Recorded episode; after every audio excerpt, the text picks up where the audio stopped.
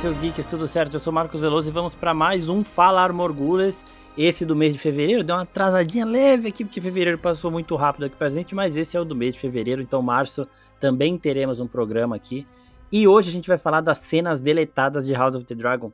Algumas cenas que mudariam muita coisa do, do jeito que a gente vê a história, do jeito que a gente vê a trajetória de alguns personagens. Então esse é o tema do programa de hoje. É claro que para bater esse papo aqui comigo está ela, Vit. E aí, Vit? Oi, gente. Prazer estar aqui com vocês hoje novamente. Prazer é todo nosso. E, bom, para começar, a gente tem aqui duas listas né, de cenas. Depois que o Blu-ray lá começou a ganhar alguns detalhes o pessoal começou a falar de algumas descrições. Teve cena até que mostraram em algumas convenções, tipo a CCXP e tudo mais.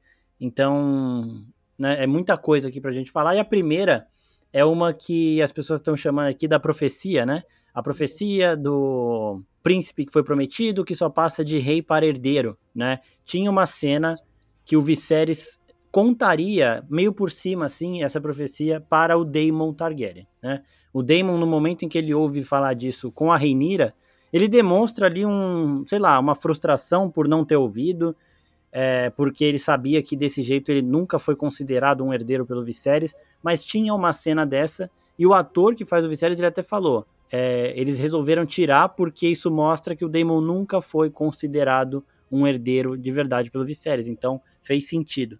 Você acha que mostrar o Viserys, pelo menos tocando nesse assunto com o Daemon, seria prejudicial para os personagens e para isso tudo que ele acabou de falar aqui de mostrar que o Daemon realmente nunca passou pela cabeça do Viserys ali, deixar o trono passar para o Daemon? Eu, eu, eu acho que seria prejudicial sim, porque o mais legal sobre a relação entre eles é, é esse desequilíbrio entre ah, o amor do irmão, mas até onde o trono é, e no caso a profecia que vem com esse trono específico qual o que, que vem primeiro. E eu acho que o Viserys, ele até se fosse nessa época de vida do Daemon, sabe? Se fosse para ele decidir com ele mais tarde, etc, ele só poderia contar na hora que ele tivesse certeza absoluta, sabe? Que ele, que ele poderia ser herdeiro. Porque é uma carga muito grande. A gente vê o quanto que essa carga afeta o Viserys, psicologicamente, assim, porque é uma, uma coisa muito pesada, né? A se, Fisicamente. A se passar. Exato. E eu acho que é uma coisa bonita também.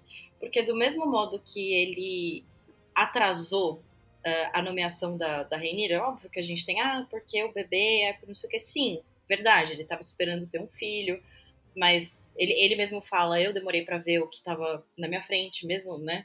Se o bebê tivesse nascido. Eu acho um ato de, de cuidado também com o Damon, por causa dessa carga que seria passada pela frente, tal qual foi um ato de cuidado com a Rainira porque ele sabe o que ele tá colocando nas costas da pessoa, sabe?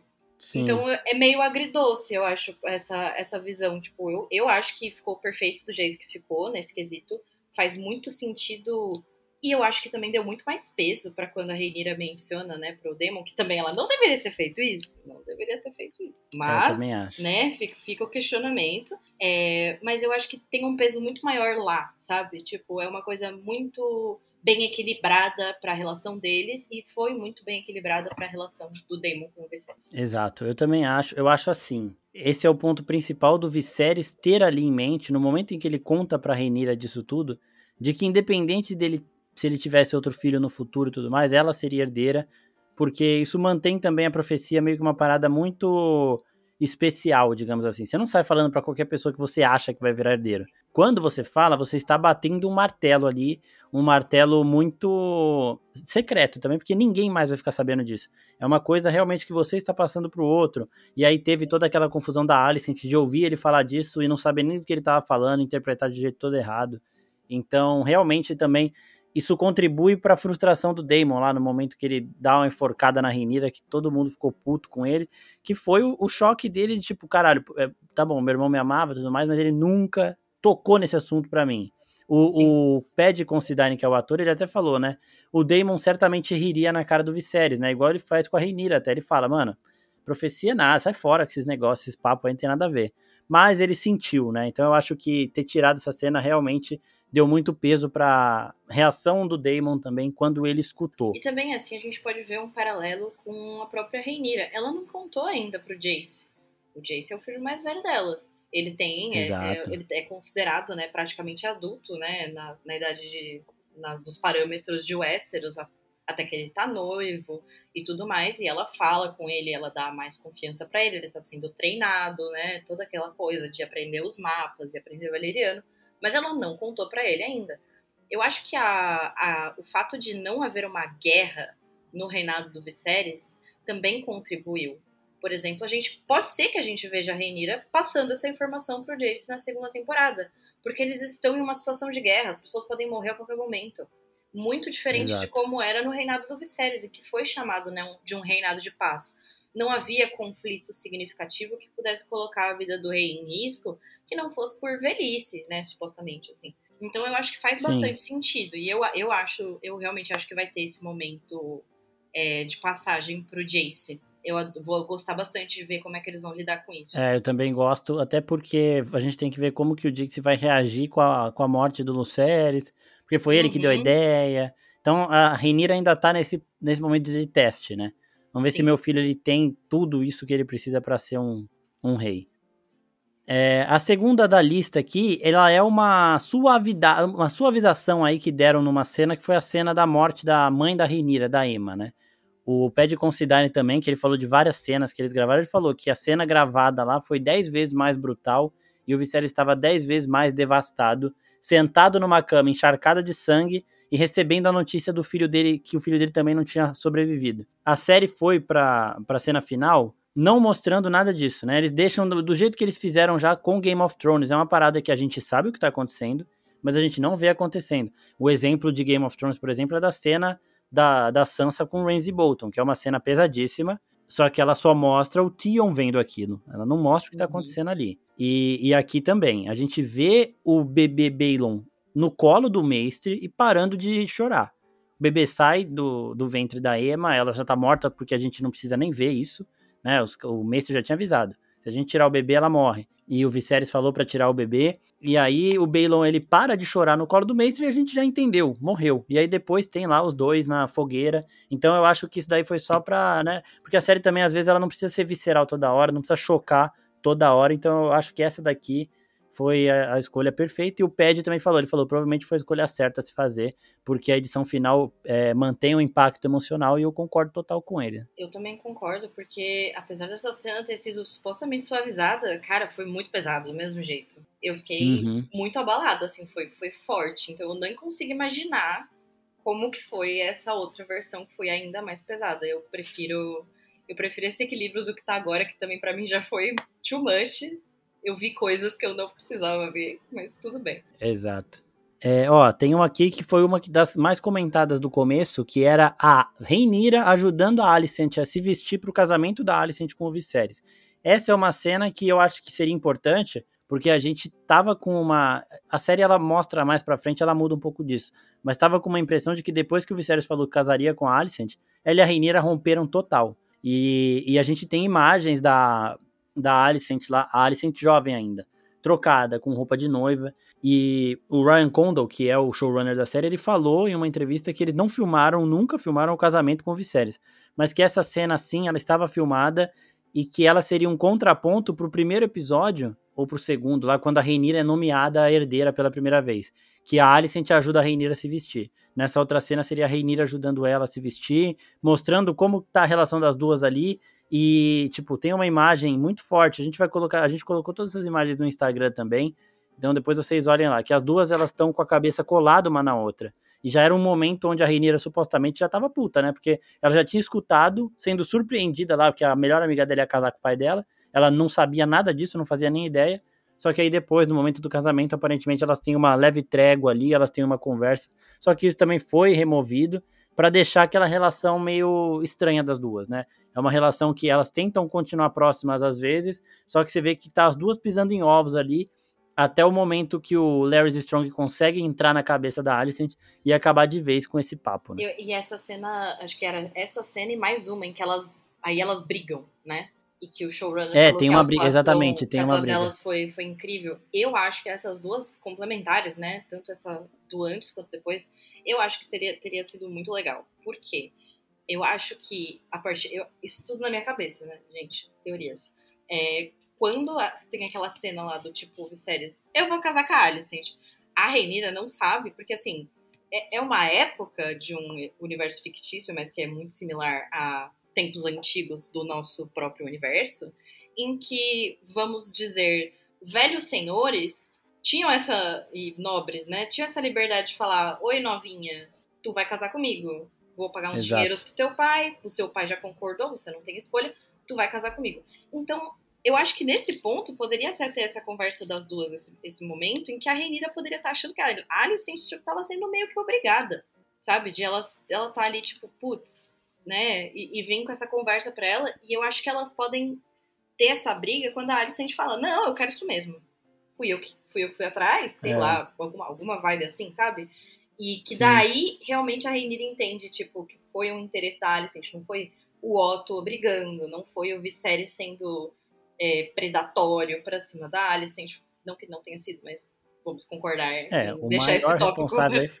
é, foi o Otto também. Né, foi né, o Otto, porque colocou isso na cabeça da Alicent, mas a Alicent estava ali, tipo, sim, isso veio da minha cabeça. Ela meio que se autoconvence, né, nesse processo de que foi uma escolha que foi dela, sabe? Tipo, ela participou ali, eu não estou sendo obrigada. Fica meio essa vibe de de lavagem cerebral mesmo que o Otto faz com ela, de que ele vai implantando as coisas nela, ela vai sentindo um desconforto, o desconforto aparece fisicamente, quando ela cutuca a, a mão dela, quando ela se machuca, mas ela acaba seguindo. E eu acho que é um mecanismo de defesa da Alicent meio que dobrar a realidade dela para que ela se sinta menos mal, sabe?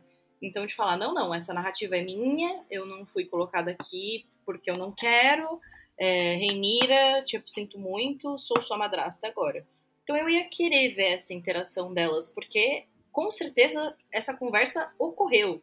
E o tom dessa conversa é uhum. é muito importante para a gente entender melhor essa, essa briga delas, porque a gente sai daquele momento e aí as duas nunca mais falaram e a gente olha, tipo, mano, não teve um diálogo entre vocês, isso não dava para ser conversado. Essa que dá a sensação no, em quem tá vendo, né? De tipo, mano, pelo Exato. amor de Deus, só que eu acho que se houvesse realmente essa, esse diálogo, assim, com esse, com esse teor, dá pra gente entender bastante a, amargura que a, que a Reineira vai ter da Alicent e da Alicent pela Renira, porque eu acho que ela pode ter achado que se a Renira chega para ela e fala não, porque você tá sendo obrigada, né? Ela pode se sentir diminuída, vamos dizer, ou sei lá, algum papo desse tipo. Sim, é, a, a primeira cena é delas discutindo mesmo, porque é bem na hora que a Renira escuta, né? Porque a gente lembra, o Viserys ele fala, vou casar com a Alicent.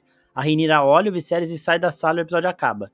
Nesse sair da sala, quem é atrás dela é a Alicent, e as duas têm uma discussão bem grande ali, porque eu acho que no momento em que o Viserys ele comunica isso e você vê na Alicent um, uma cara de ela não tá surpresa, ela não tá também com uma cara de que meio que foi coagida nem nada, acho que a Rhaenyra já compreendeu o que a Alicent estava fazendo. A Rhaenyra não sabia que a Alicent estava se encontrando com o pai dela tanto tempo assim, mas eu acho que ela percebeu tudo aquela hora, porque ela provavelmente deve ter começado a ver menos a, a Alicent, né? Então, eu acredito que, tipo, ela conseguiu interpretar tudo. E aí depois ela seria forçada a ajudar a Alicent, porque a Alicent agora seria a madrasta dela, né? Então ela seria meio que contrariada ali, ajudando, a, estaria contrariada ajudando a Alicent, e a Alicent tentando é, amenizar a situação. E o foda é que, mano, as atrizes elas tiveram essa. Elas colocaram isso na atuação dali pra frente. Porque esses cinco primeiros episódios eles tiveram muitos saltos temporais. Então eles realmente vão passando algumas coisas e mostrando isso em outros diálogos. Então, quando o Damon volta, que as duas lá vão conversar um pouco, que a Renira fala, ah, eu, eu não, não queria ser uma mulher que só serve de ventre e tal, não sei o quê. E a Alicent faz uma cara, tipo, meio assim de... De é caralho, não precisava. É. Uhum. E, e a Renira pede desculpa porque não foi. Ela tava falando dela mesma, ela nem imaginou que alfinetaria a Alicent desse jeito. E isso daí mostra um pouco que elas tentaram sim um diálogo. E o jeito que ficou ali na, na série, mostra que não. Tipo, a Rainira saiu, a Alicent deixou pra lá, e aí depois elas foram meio que. Vamos fingir que nada aconteceu, mas a Rainira tentando evitar e a Alicent tentando se reaproximar de boa, sabe? Então eu acho que essa cena aqui sim fez falta.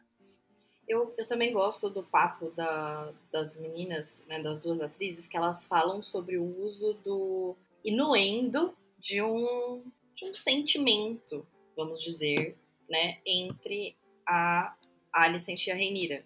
Um sentimento a mais, sabe? e que elas uhum. colocaram isso na, na atuação. E eu acho que esse momento é que é a quebra entre as duas, porque, sabe, tipo, eu acho que deve ter sido muito emotivo, Sim. essa conversa deve ter sido muito forte.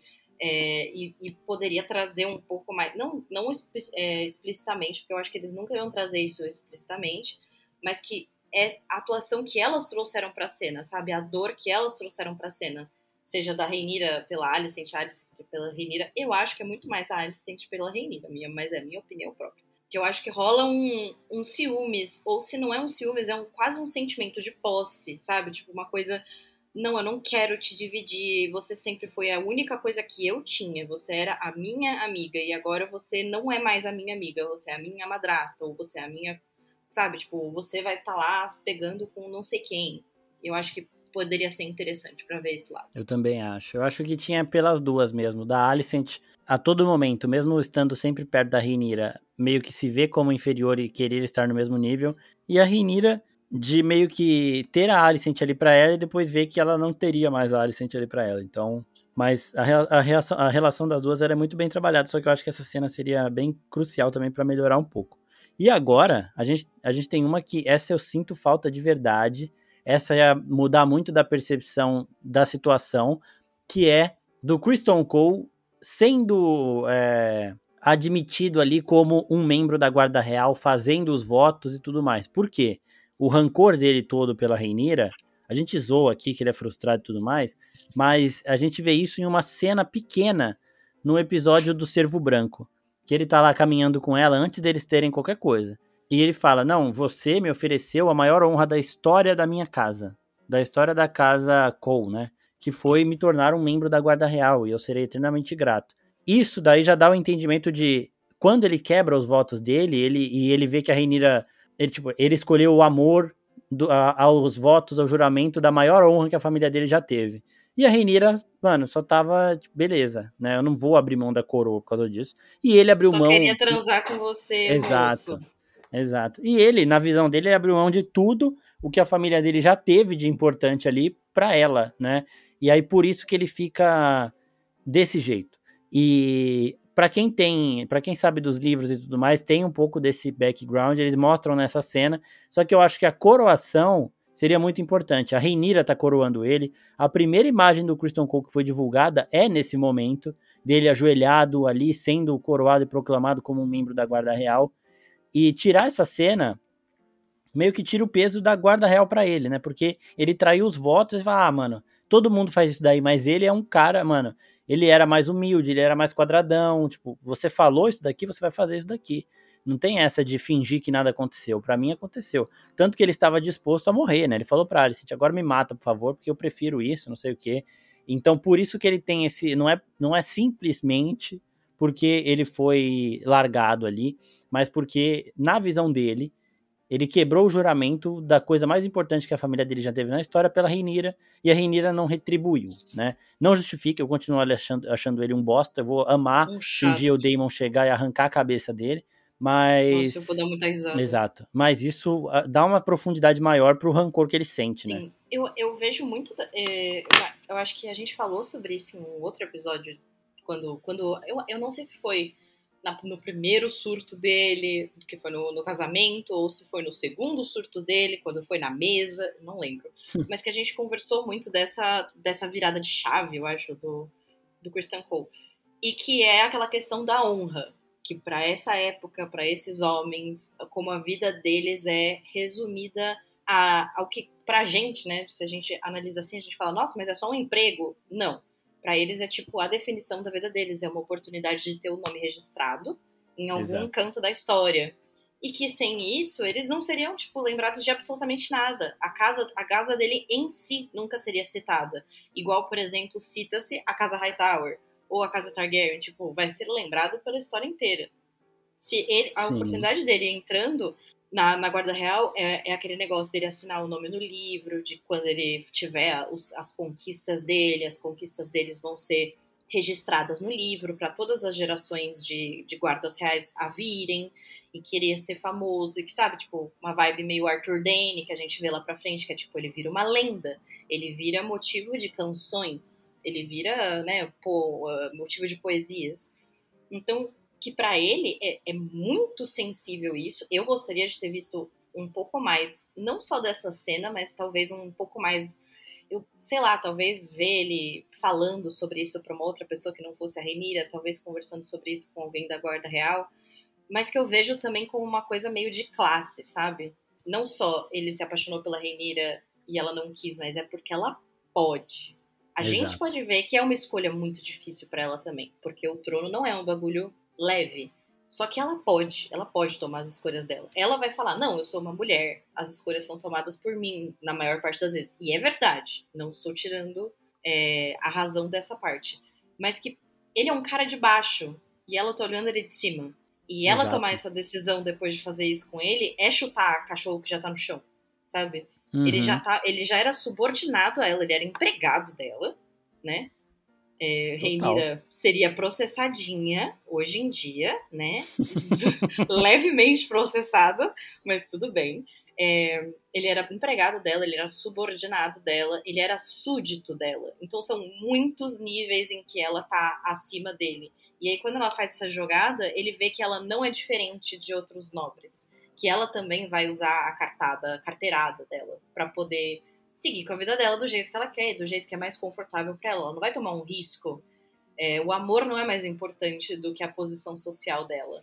Ele vê desse jeito, pelo menos, né? A gente que sabe da profecia, que sabe de não sei o quê, sabe que não é só uma questão de, ah, eu quero ser rainha. Exato. Tem muito mais coisa. Só que pra visão dele, é tipo, total abuso de poder da parte dela. Por isso que eu acho também esse, essa parada da, da disposição da Rainira para isso tudo, por isso que eu acho que adicionar essa profecia no livro, porque lembrando, eu vou lembrar disso sempre, gente. Isso daqui pode muito bem existir em Fogo e Sangue no livro, e eu acredito que exista sim, porque a série ela está contando coisas que a gente não tinha visto. Porque o livro trata-se de ponto de vista de algumas pessoas, não envolve nenhum dos Targaryen, o Fogo e Sangue ali, é ponto de vista de mestre, de septão, e a profecia só é passada de rei para herdeiro. Não tinha como essas pessoas terem ouvido falar disso. Por isso que ninguém comenta disso nos livros, mas aqui na série existe. Porque isso mostra como a Reinira, porque no livro a gente vê, né, que a Reinira estava disposta a se fincar no trono de ferro se ela pudesse. E aí fica, nossa, mas não sei o quê, que, que gana é essa pro poder dos dois e tal. Mas não, a Renira estava seguindo um propósito muito mais pelo pai dela do que por ela. Tanto que naquela cena que ela vai na cama dele, pai, você me falou do trono tal, mas o fardo é muito pesado. Me fala que eu tenho que continuar lutando. E ele vai lá e fala, ele mostra, ele ajuda ela, que é a melhor cena da série. Que ele levanta, ele entra lá na sala do trono andando porque ela tinha pedido ajuda para ele. E a, a última prova, o Viserys usa as últimas forças dele para mostrar para ela, ó, eu quero você no trono porque você tem que estar tá no trono, porque só você ouviu falar da profecia e você que vai continuar isso tudo. É do seu sangue que nascerá o príncipe que foi prometido. Então, é, isso tudo ajuda a mostrar por que, que a Rhaenyra falaria não realmente pro Kristen Cole, porque o Kristen Cole ali, tudo que tá em jogo para ele é muito irrelevante para ela.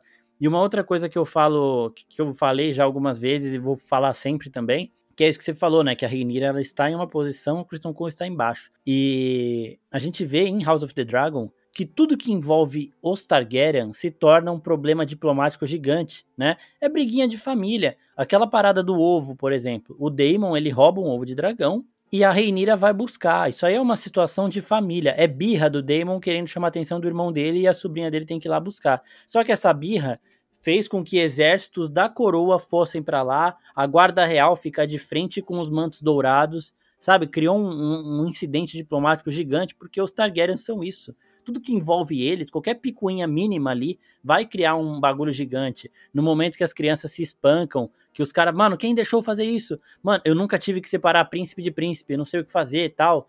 Era uma briguinha de família, só que gerou todo aquele rebuliço porque se trata dos Targaryen. Então, os Targaryen eles têm isso realmente. E pro Kristen Cole a gente entende, né? Porque, para quem não sabe, tá ouvindo o podcast aqui, a gente tem lá no YouTube uma série de vídeos que são que é das casas de Westeros. Então a gente fala do, das, das histórias das casas e tudo mais. E o Kristen Cole, sendo ele o primeiro membro da Casa Real da Casa Cole, no dia que a gente fizer o vídeo da Casa Cole, vai lá, membros notáveis. Kristen Cole foi o primeiro integrante da Casa Cole a ser da Guarda Real. Então, para ele, isso é estar nessa na história como o primeiro da Casa Coa a se tornar um membro da Guarda Real é o ápice do ápice, né? E para Reinira, o cara é simplesmente mais um da Guarda Real ali. Ela nem, sei lá, eles nem devem se atentar muito ao sobrenome, nem vão saber o que significa para eles essa honra toda, sabe? Exatamente. Para eles é uma coisa muito pequena, são peões mesmo, sabe? Eles olham de cima para baixo, tipo, nós somos as peças é, importantes desse jogo de xadrez. E a gente tem que ter nossos Exato. peões. A gente pode ter os nossos favoritos, que a gente gosta de brincar um pouco mais, só que são peões. Ela até fala isso pra ele, velho. É muito. Excelente. Ela fala, não, continua do jeito que tá, velho. Continua do jeito que tá. Eu só quero isso aqui. A gente... Saco. É. Você me protege, a gente Exato. transa. Por que você tá complicando as coisas? Meu Deus. É. E tem aquilo, viu? Que o Jack Harris é filho do Crystal Cole. Não, ah, não. Pelo amor de Deus. Não, esquece. esquece. É, ó, agora a gente chega em uma que na época o pessoal chegou a meter o pau que a HBO tirou. A HBO no Twitter, eu acho que foi deslize, mas eu não, eu não acredito que essas coisas são deslizes. A HBO chegou a postar essa foto com a legenda O abraço de um pai amoroso no Twitter e apagou. Bait, o famoso bait. Exato. É, exato. Os caras excluíram, os caras postaram no Twitter e excluíram porque eles não tinham colocado a cena no episódio final, que é o Damon consolando as suas filhas depois da morte da Lena. E aí ficou muito essa imagem. Teve até gente que participa da série, da criação, é, diretora, roteirista, não lembro se era diretora ou roteirista, falando que o Damon não é um bom pai, não é um bom marido, não é nada. Ai. Mas a gente, isso aí me deixou muito preocupado, porque são as pessoas que estão escrevendo essas coisas. Mas o Condal e o Martin, que supervisionam tudo ali, eles têm muito bem essa parada do personagem cinza, que é o Damon, do jeito mais fascinante de ser, né? Porque no começo do episódio, a gente vê a relação com as filhas dele, a gente vê que a Baela ela é muito mais importante para ele, aparentemente, porque ela consegue montar um dragão e a Raena não né? Então, num outro episódio que o Damon fala, ó, tem uma porrada de dragão aqui, a gente pega eles e bota alguém para montar. E ele olha bem pra Raena, porque ela não tem um dragão ainda, mas ela tem sangue de Targaryen. E aí fala, nossa, o Damon ele cagou pra filha dele só porque ela não consegue montar um dragão. E essa cena mostraria que não.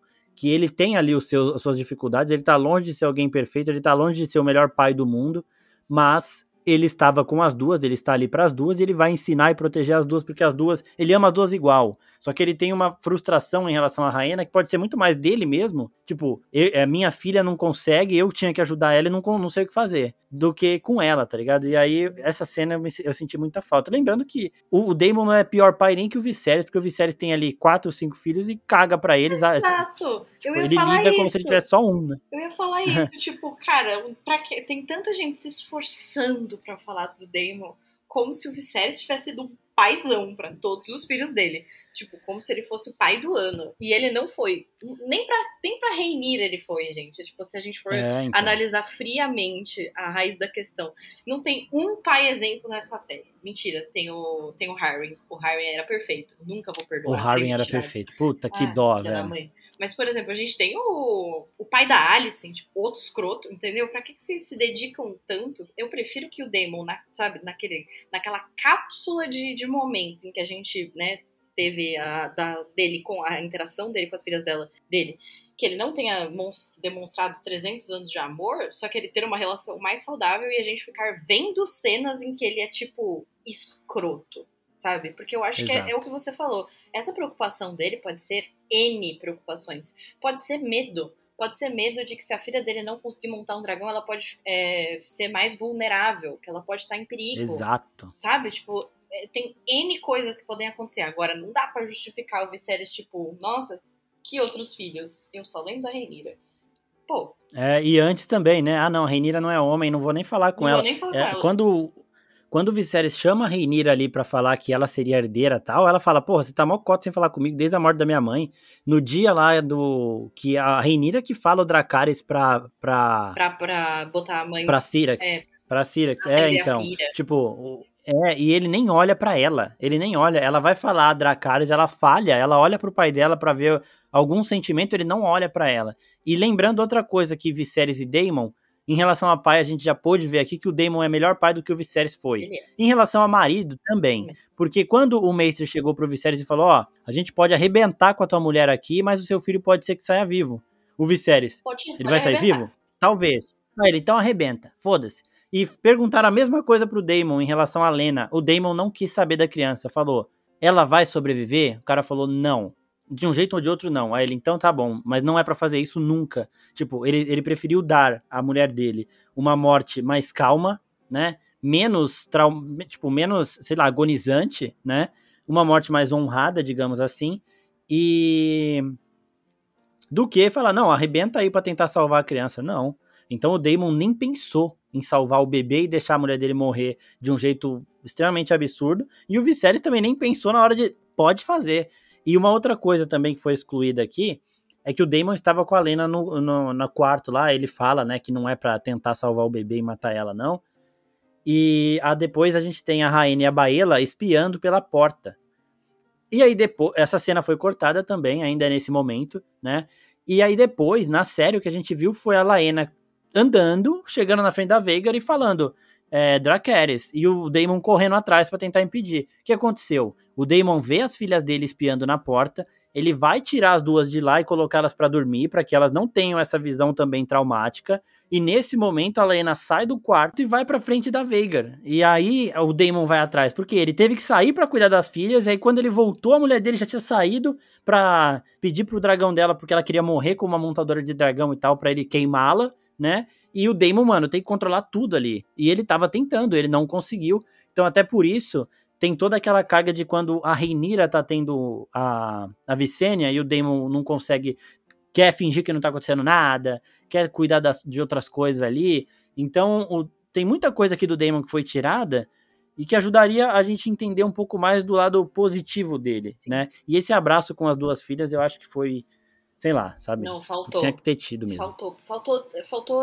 mais interações mesmo. Eu queria ter visto mais delas é, mesmo se fosse com Demon, sem Demon, eu senti falta das meninas. Muita falta.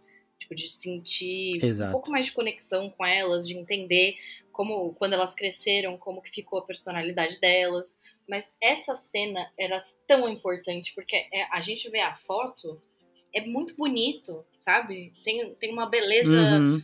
Muito especial ali, porque a gente, né, como você falou, da, quando é o, o Viserys com a Renira, não tem um abraço não tem um, não tem um é. acalento, não tem uma conversa, não tem, não tem apoio. E o Damon fez isso pelas filhas dele. Ele, ele, né, o que a gente sabe nos livros, né, da, da, da relação, é que ele era muito próximo delas. Ele, ele não queria voltar para Westeros. Ele queria viver a vida dele feliz e contente, tirando férias no outro continente, longe de todas aquelas putarias de briga política, porque ele queria viver a vida dele com a mulher dele e com as filhas dele. É isso que ele queria. E ele sabe que se ele tiver em Westeros, ele vai querer que as coisas sejam certas, né? Sim, e que elas se é vão é ser colocadas. Ser exato, e que elas vão ser é... colocadas em uma posição de não, vocês não são. Que é o que acontece com a Renira. Ela não é vista como uma pessoa. É, nem ela, nem o Viserys, nem a Alicent, nem nenhum dos nobres ali, né? É, não é uma pessoa, Exato. é uma entidade é, a princesa, ou a rainha, ou a herdeira, ou não sei o quê.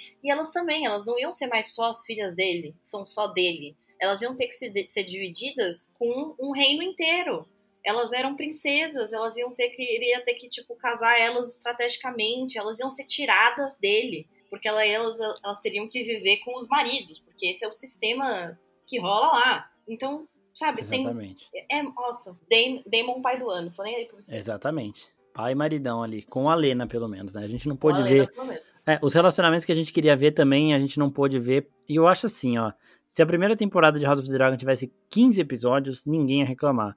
E aí daria pra gente ver mais do, do casamento do Damon com a Lena, da relação da Lena com a Reinira, porque elas tinham uma relação também bem boa. Da relação da Reinira com o Kristen Cole, porque devia ser um bagulho muito foda, né? Então Sim. tudo isso aí eles tiraram para caber ali em 10 episódios, mas porra, não precisava, a, sabe? A Rhaenyra com o Harry Strong. Então, isso seria muito foda. nada. A gente não viu um beijo. A gente viu a um gente olhar. Não viu nada. Um olhar que valeu para todo mundo, assim, de tipo, quero muito mais, velho. E foi só isso que eles entregaram, um olhar dos dois. Que tristeza. Não, Porra, sério. Mano. Eu, não, é. eu acho que na lista, na, na lista, eu acho que não tava falando de uma cena gravada entre Não, acho que eles nem gravaram. Cara, que desperdício que desperdício. O barulho que esse homem fez na internet. Uhum. Gente, vocês não estão entendendo. Tem um TikTok tem um lado inteiro dedicado ao Harry Strong. Esse Total. homem era, era tudo que a gente queria pra vida da Reinira. Ela teve, ela teve um relacionamento saudável. Era tudo que a gente queria ver pra ela, assim, sabe? Um, não que a, a relação do Damon com ela seja totalmente ruim tem as coisas boas. Só que a relação com o Harry foi pacífica, sabe? Tipo, não, não tinha problemas, era só os dois. Eu queria tanto isso para ela. Nossa. É, o, o, o Leinor, por exemplo, ele era um cara que ele era pacífico demais. Ele não se colocaria à frente de uma situação de conflito para proteger a Reinira ali, mas ele também não deixaria ela completamente exposta. Ele ia dar um jeito de resolver, de botar panos quentes, digamos assim. O Harry Strong não. Ele, o Damon ele é completamente caótico, mas o Harry Strong ele saberia ser caótico se, se fosse isso necessário para proteger a Reinira, sabe? E a gente não pôde ver isso. E o jeito que a Reinira fica vulnerável quando ele é morto também. Aí, aí, nesse momento que ela, tipo, mano, a gente tem que sair daqui logo, ela fala pro Leinor, ó, tem que sair daqui, não dá mais. E a forma que eles constroem a relação do Harry Strong com a Rhaenyra, os fãs vivendo de migalhas, sabe? Porra, primeiro dia que ela chega lá com o javali no acampamento, tem um cara que tá dissecando um, um coelho lá, sei lá, e fica... E dá uma secada. Ele nela. dá uma secada nela, absurda todo mundo. Kristen Cole. Aí a outra interação dos dois é quando a Rhaenyra tá com o Daemon lá na Baixada das Pulgas, e ela, estron ela é, é, esbarra num dos membros ali da, da patrulha da cidade lá, dos Mantos Dourados, que é o Kristen Cole, que ele já estava chefiando. O Damon sai desse cargo e entra o Kristen Cole ali. E o Kristen Cole olha a Renira, ele vê que é, Harry ele, é isso. Nossa, eu falei Kristen Cole, né? É Harry Strong, gente. Tô falando da relação da Renira com o Harry Strong. Gostoso. Eu falei, é, eu falei Kristen Cole várias vezes aqui, mas é Harry Strong, desculpa. Que o Harry Strong dá a secada nela lá no, no acampamento. Ele depois aqui é, ele vê que a Reinira ali tá disfarçada na Baixada das Pulgas, onde já se viu a rainha ali. Ele vê o Daemon, ele entende a situação e ele é, segue, segue, não sei o que, finge que não aconteceu nada. Depois, Beleza. no casamento, que o pai dele fala, mano, acha a Reinira. Ele pega, ele sai tirando gente do meio na porrada. O cara é gigantesco. Nossa, ele tira uns 10 caras só abrindo o braço. Boa. Muito boa. Ele pega a Reinira, põe no ombro dele e leva e limpa a situação ali, protegendo ela do jeito que tem que ser. E aí a gente, tipo, quando a gente vê que os dois já têm uma família juntos e que o Leinor sabe, o Leinor apoia, eles não mostram mais nada do Harry Strong pra gente. Tipo, é, é, pronto, foi isso. Morreu. Pronto, acabou, morreu. Tá? Então, isso daí não é de cena deletada, porque não foi gravado mesmo. O, o ator que faz o Harry Strong, ele postou uma, uns treinos dele lá com espada e ele nem sequer tem luta de espada, então não sei se chegaram a ter alguma intenção de fazer alguma coisa dessa. Mas é um dos caras do reino aí que daria um cacete no Christian Cole. A gente pôde ver ali um momento rápido, mas se os dois tivessem que se enfrentar pela, sei lá, para proteger Nossa. a Reinira, o Christian Cole, arrebent... o Christian Cole ia ser arrebentado pelo Harry Strong. Tô confundindo aqui, não sei porquê.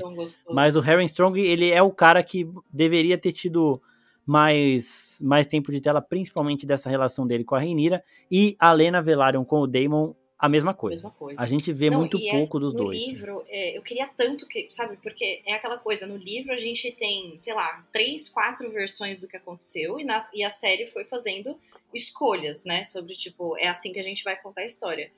E Exato. essa parte do Harry Strong, eu queria tanto saber como foi, porque era, era uma parte que falava sobre como que aconteceu, de fato, essa fatídica noite em que o Daemon levou a Rhaenyra ou não para a Baixada das Pulgas, ou que a Renira foi ou não tentar é, seduzir o Kristen Cole e ele falou sim, falou não, não sabemos o que aconteceu. E uma das possibilidades é que o Kristen Cole renegou ela, falou: Que isso? Lasciva? É. O que, que, você está fazendo? Eu achei que você era inocente. O que você está fazendo? Porque supostamente o Damon pode ter ensinado coisas para ela, e ela uhum. foi testar no, no, no Kristen Cole, porque ela queria aprender, porque ela estava apaixonada por ele.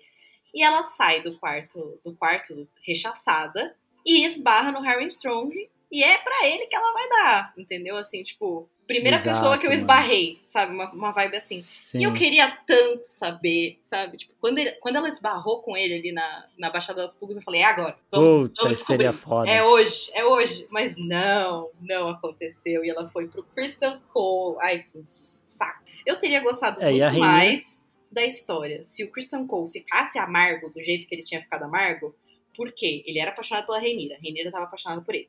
Aí ela foi aprender os negócios com o Damon, foi tentar dar uma seduzida nele, ele ficou ah, chocado. Meu Deus, eu sou cristão, sabe? Uma coisa meio assim. E aí ele fica Sim. com essa imagem dela de que ela é, sabe, depravada. E aí ela vai pro Harry Strong. É... E essa coisa dele continua assim, tipo, nossa, não, Renira. Pelo resto da vida dele. E ele poderia, tipo, ter uma interpretação de tipo, porra, ela só me deu esse cargo de guarda real pra eu ficar aqui na porta dela pra eu poder é, satisfazer os desejos dela, né? Tipo, ela, ela nem se importou com o que isso significava para mim, tá ligado? Exato, porque a gente tem personagens muito religiosos, né, em Game of Thrones. Uhum. Seria super E ele até. isso. Sim, e quando ele tá com o Aemond, procurando o Aegon, lá na Baixada das Pulgas também, eles disfarçados, eles param num bordel, o Kristen Cole já dá umas dessas, né? Sim, De ai, nós somos a mãe, a mãe não sei o quê. É, ele fala É. lá da, da mãe, lá do set. E que isso então, justificaria ele se aproximar da Alicent, porque a Alicent ficou toda religiosa, e que a Alicent seria uma figura de mulher real, pura e casta e dedicada ao marido, sabe? Umas paradas assim, do lar. total. Faria muito e mais ele ia sentido. com... Mano, total. E ele ia conti- e ele ia começar também a questionar a- o próprio valor dele, né? Tipo, porra, eu achei que eu tava aqui porque eu era um guerreiro foda, mas eu tô aqui porque a menina me achou bonito? Uhum. Caralho, o que que é isso? Será que Porra, era, era mesmo pra eu daria pra entrar na, na guarda real? Será que a minha honra é falsa? Exato, Hum. velho. Nossa, podiam muito ter feito. Ó, o Harry Strong tava ali, ele encontrou a Reinira ali, tá ligado? E a gente olha o, o armarinho de boy da Reinira, né? Nossa, é o tá Leinor, o. Kristen Cole, o Harry Strong e o Damon ali, que Dona pra botar em Flor. vez de qualquer. Por isso que a Alicent É. fica com aquela amargura E eu toda tenho também, esse velho decrépito, que saco. Sem metade do, do rosto ali, é, então. Nossa, a Dona né? Flor e seus quatro maridos. Eu amo. Uhum. Um Os quatro boys coisa. mais venerados, de, mais desejados dos sete reinos estavam ali à disposição da Reinira, né? Ai, incrível. E mais uma cena aqui deletada, essa daqui eu entendo total, é o brinde final do Viserys com o Daemon. Então, no jantar, essa cena seria o seguinte: naquele jantar final que o Viserys dá à família inteira, que é um momento realmente ali de trégua, onde tá todo mundo se dando bem de verdade. Até o Otto tá rindo, sa- sabe? O Daemon levantaria e faria um brinde ao Viserys, que seria a última demonstração é, de amor e carinho do- dos irmãos ali. Porque depois, um dia depois, o Viserys morreria, né? Mas essa cena foi cortada, mas a- explicação é completamente plausível. A cena da caminhada do Viserys, que é a cena mais impactante da temporada e provavelmente do ano passado inteiro da TV, assim, o Daemon pegar a coroa, ajudar o Viserys até o final, foi um improviso dos dois atores, do Pad e do Matt, do Matt Smith. E então isso não estava no roteiro. Então eles precisavam dar um peso maior para a relação dos dois no roteiro e eles escolheram o brinde. No momento em que o Matt Smith e o Pad Considine, eles adaptaram aquela situação ali, eles improvisaram tudo aquilo, a diretora, ela até falou aqui, a Geta Patel, ela fala, mano, tipo, a gente olhou a cena do jantar ali, depois deles terem feito isso da cena da coroa, falou, mano, isso daqui vai minar o momento inteiro, esse discurso dele aqui no jantar vai minar, vai acabar com esse momento da coroa, então vamos tirar. E aí eles removeram e eu acho extremamente válido. A gente ainda vê o cuidado que o Daemon tem com o Viserys, porque ele é a primeira pessoa que nota que o Viserys tá mal, ele fica o tempo inteiro olhando pro irmão dele ali no meio do jantar, mas o brinde não tem, e pra mim foi perfeito, porque aquela cena da coroa é um negócio bizarro de bom. A, a cena da coroa é muito mais bonita por causa da sutileza dela. A gente não precisava de tantas Uhum. palavras do Damon. A gente não precisava de um discurso. Aque- aquela coisa que falam, né? Um gesto vale mais do que mil palavras. Aquele gesto valeu muito mais do que qualquer quantidade de palavras que ele falasse nesse tal discurso. Foi muito Exato. mais bonito, foi muito mais simbólico. É, Foi, foi um, um arremate de toda a relação deles, assim, perfeita. Não poderia ser melhor. Também acho, não poderia ser melhor. Bom, aí nós temos aqui algumas outras cenas, começando por episódio 3, quando a Reinira, aquele episódio do Cervo Branco, quando a Reinira tá indo lá pro acampamento, que vai ter a caçada em homenagem ao Rhaegon, né? O episódio chama lá o segundo do seu nome e tal. A Reinira está na mesma, na mesma carroça ali que o Aegon, né? Eles estão indo lá na carroça real, tal, não sei o quê. E o Aegon tá no colo de uma das, das serviçais ali, e a Reinira tá sentada de frente. E, e é isso, né?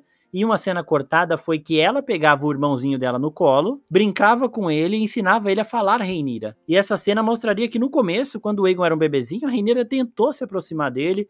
Ela não tinha nada contra ele, tipo, porra, esse moleque vai roubar meu trono. Ela tava assim, pô, ele é meu irmãozinho, tipo, ele é filho do meu pai. Tudo bem que ele não é filho da Emma, tal, é meio irmão, mas ela teria esse momento com ele aqui e essa cena foi cortada, isso me dói muito, sabe? Porque eu acho que eles não quiseram deixar tão assim, tipo, ó, a Reinira realmente ela é perfeitinha e o Egon é um cuzão. Eles, eles, tipo, tirar essa cena ajuda um pouco a falar, ó, tem um bebê aí na frente dela e ela tá fria. Ela até dá umas risadinhas pra ele na cena, mas ela não pega no colo e nada do tipo.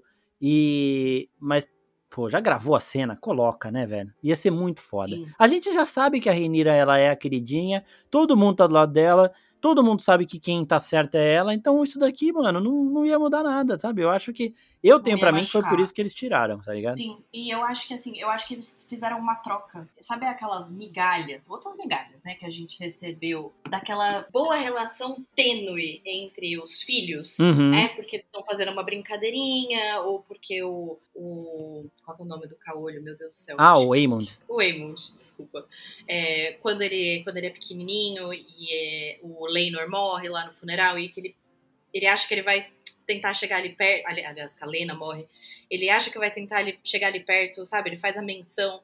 Eu acho que esses pontinhos de, do- do- das crianças, eu acho que eles transitaram. Preferimos mostrar os pontinhos das crianças para mostrar que não era tão ruim É. do que mostrar que a Reinira tinha algum tipo de amor. Porque no livro, eu não sei, né, se talvez eles vão levar isso pra série, mas em alguns, algumas cartas que a, que a Reinira é, escreve, ou em algumas falas dela, né, que são escritas, ela se refere, por exemplo, a Helena, de cabeça eu lembro dela falando da Helena, minha querida irmã, porque ela realmente não tinha, tipo, problemas, assim, sabe, com eles. O problema foi quando veio da Alicent. Ela não achava que tava vindo deles, ela achava que tava vindo da Alicent. No caso, tava vindo do outro. Não era nem uma mãe, nem, sabe? Era duas gerações atrás ali o problema. Exato. Mas eu acho que faria muito bem, sabe? Eu acho que eu gostaria de ter visto dos dois lados. Eu gostaria de ter visto essa cena e eu gostaria de ter visto uma migalhinha ali de uma interação entre a Reinira e os irmãos.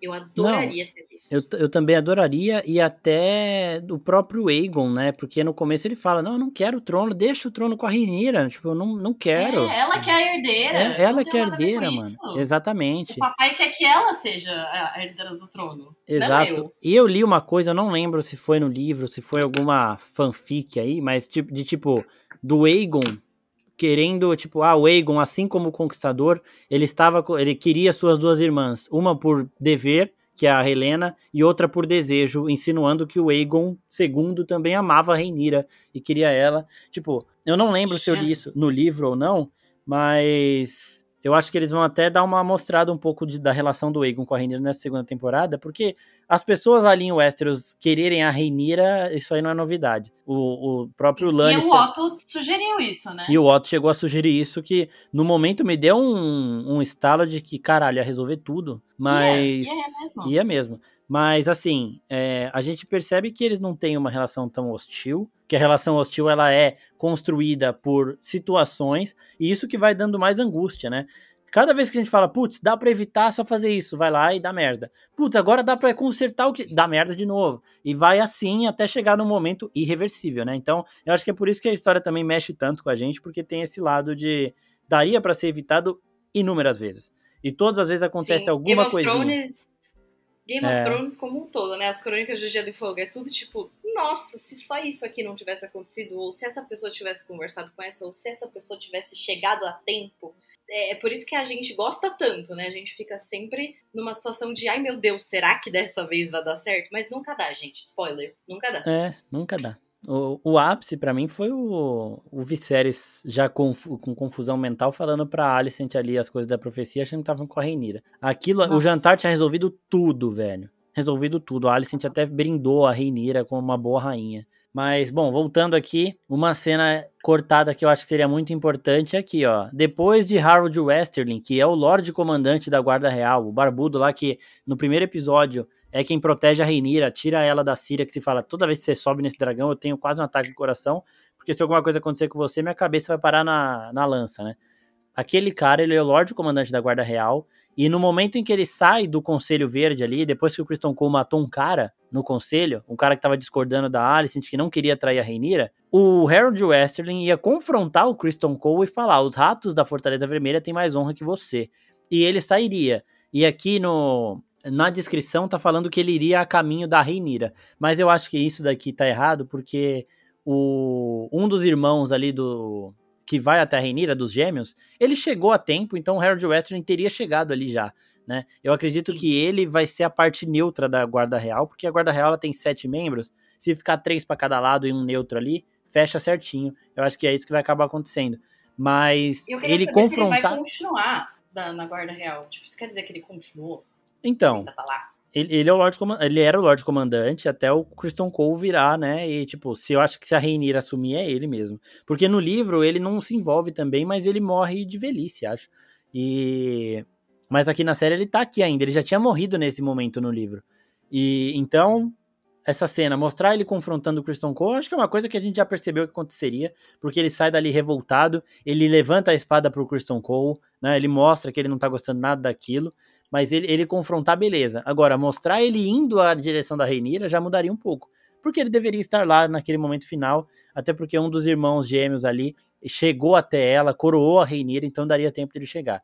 Eu acredito que o Sir só, Harry. Pode falar. Só se o plano deles fosse é ficar ali. depois mostrar. Não, depois mostrar ele sendo lidado. Hum, pode ser. Só ou... se fosse assim, porque é, não teria outra justificativa. Ele poderia. Igual aquele o careca lá que tentou avisar a Renira e Sim. pegou no, no pulo. O, Exato. O, o cara que gosta de pé. Nossa, é. o Larry saber tudo, né? Larry. Ele poderia saber, ele poderia né, ver a tentativa dele sair pra ir atrás dele, porque ia ficar óbvio. Diferente do, do cara que tava tentando esconder, ia ficar óbvio que ele ia ir pra, pra Rainira. Então faria sentido eles passarem a faca nele. Em vez de, tipo, deixa ele aí, vamos ver o que vai acontecer. É, pode ser que a próxima Uma, temporada. Pessoas que ocultaram um, um corpo, né? Ocultaram um corpo. Fizeram todas essas atrocidades, não piscariam duas vezes em passar a faca num comandante da Guarda Real que não concordou com o que eles queriam. É, mas ali não seria muito fácil, não, hein? Teria que ver Não. quem teria peito pra ir pra cima dele, porque ali, querendo ou não, a gente sabe que tem muita cobra na Fortaleza Vermelha, mas tem muita gente honrada também. Tem muita gente que Sim. defenderia ele. Os dois gêmeos ali, eu, eu, um, cada um ficou pra um lado, né? Um que via que a guarda real tinha que proteger o rei, independente de quem fosse, como o Aegon foi coroado é ele, e o outro que falou, não, a Rhaenyra era pra ser rainha, eu vou proteger ela. A, a, aquele parada que a gente falou de que a guarda real, ela tem ali os seus votos muito claros, mas a interpretação desses votos vai de cada um. E a gente separou em três lados. O que ficou com o Aegon, que acha que não, ele foi coroado, então é ele que eu tenho que proteger. Os que foram pro lado da Rhaenyra, de que não, ela era a rainha de direito, então eu tenho que proteger ela. E o Harold Westerling, ele fala, né, enquanto não tiver um rei, a gente não tem que fazer nada. Então, ele, ele vai, vai se afastar, eu acredito que é isso, porque ele tem essa fala até, de eu tenho que proteger um rei. Enquanto tiver essa picuinha para saber quem vai ser rei, não tem que fazer nada. A hora que eles coroarem de verdade, acabar essa tretinha de família, eu volto aqui, beleza, né? Mas é o que a gente tá falando, é uma briga de família, só que toma proporções gigantes por ser dos Targaryen. Mas eu acho que seria muito importante, eu acredito que eles vão mostrar no segundo, na segunda temporada, pelo menos o que aconteceu com o Howard Westerling, né? Porque se ele está aqui ainda, ou você mostra a cabeça dele em algum lugar ali, ou porque eles simplesmente não mostraram mais depois desse momento. Não mostraram se alguém matou ele, não mostraram nada. E falando dos irmãos ali, por exemplo, até o irmão gêmeo que ficou do lado do Aegon, ele não lutaria contra o Harold Westerling.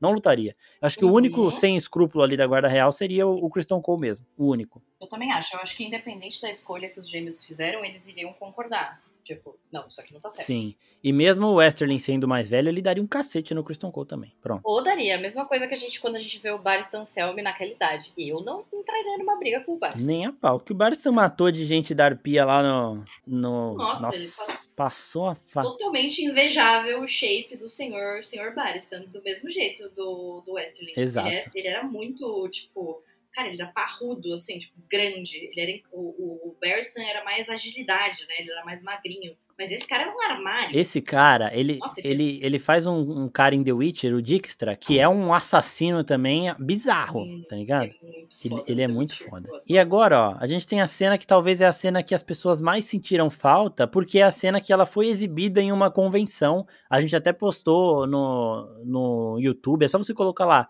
a, a principal cena deletada de, Last- de House of the Dragon, que você vai ver, que é a Beyla conversando com a Rhaenys, né? A Rhaenys é a rainha que nunca foi ali, a mãe da Lena e a avó da Beyla. Elas conversando em Pedra do Dragão, que a, a Rhaenys, ela queria pegar as netas dela e vazar dali. Falou, ó, essa treta não é nossa. E a Beyla fala, mano, eu tenho sangue de dragão igual o meu pai e minha mãe, e essa treta é nossa sim. A gente tá do lado da Rhaenys, a gente tem que mostrar isso. E isso da- é um ponto importantíssimo pra Rhaenys comprar o lado da Renira. A série ela mostra que a Rhaenys comprou o lado da Renira porque ela viu que a Renira não quer só treta, não quer só o trono, ela quer fazer as coisas do jeito certo. Só que a Beyla tá desse, ter essa disposição também mostra um pouco do sangue do Daemon que corre nas veias dela, tá ligado? E essa é uma cena que, porra, dói demais a gente não, não ter visto. Na Lena, né? Eu acho que a Rhaenys vê a filha Exato, dela. ela até fala, ela, Ela- fala, eu ela- estou vendo a minha olha- filha pela primeira vez em muito tempo. Ela fala isso. Exato. É muito bonito isso, porque ela também fala, ela já tá noiva do, do Jace, né? Uhum. E ela tem essa posição de tipo, cara, é meu noivo, sabe? Tipo, eu, eu vou ficar aqui. É meu noivo, é minha rainha, eu sou, eu tenho sangue Targaryen e eu vou lutar. Eu vou estar aqui, eu vou lutar. Eu, eu tenho um dragão, eu vou lutar, não vou ficar de lado, não. E, E, eu acho que é mano- muito bonito isso, sabe? É uma, é uma coisa porque é muito fácil a gente ver é, personagens descritos, né, femininos, que se colocam nessa posição de estou aqui bordando no, no castelo enquanto as pessoas brigam, sabe? Uma vibe meio assim. É muito fácil a gente ter essa descrição de personagem. E Game of Thrones e House of the Dragon fazem diversas movimentações pra mostrar que não é assim. A Bella me, me lembra muito a Sansa, sabe? Quando a Sansa vira aquela chavinha. É muito. Eu, eu vi muito dela, assim, essa, aquela construção de personagem de não ache que eu sou frágil. Não ache que eu sou inofensiva. Tipo, vai dar errado pra você. O sangue que eu tenho, como ela fala da, ma- da matilha, que é o sangue do inverno, o sangue Stark, do mesmo jeito. Eu tenho fogo no meu sangue. Exato. eu Mano, eu, não vou acho esses paralelos dos Targaryen e Stark são muito foda. E é muito isso mesmo. E Ah, a mas Bella ela ainda fala, os verdes eles têm que ser respondidos com fogo e sangue, né? Então, é, isso é muito forte pra gente lembrar que ela, ela, ela no nome dela ali tá... Não, o nome dela é Bella Targaryen mesmo, né? Não é Velaryon. Ela é Bella Targaryen mesmo. Targaryen. É, ela é filha do Daemon, ela tem um dragão, a, a Moondancer, a Baila Lua lá, ela não apareceu ainda, mas ela tem um dragão que é extremamente rápido, né? É um dragão que vai causar também, vai dar um trabalhinho aí. E, Uhum. e a gente vê essa vontade dela, mano. Vontade, tipo, eu, eu sou filha do Daemon e da Lena e eu vou botar pra fuder aqui. Então, essa. E ainda Eu assim acho ajuda que- na Rhaenys mesmo, né? Bom, se a minha neta tá nessa, Sim. a minha neta me lembrou de que eu sou uma guerreira, eu ensinei isso pra minha filha e ela está me ensinando a lembrar disso. Então, é, eu vou comprar essa porra dessa luta aqui porque depende. É, para proteger não só a Rhaenyra, que pra mim tanto faz, mas pra proteger as minhas netas, a herança da minha filha e tudo mais, né? Então, dá um peso maior eu pra acho isso que também. é um momento.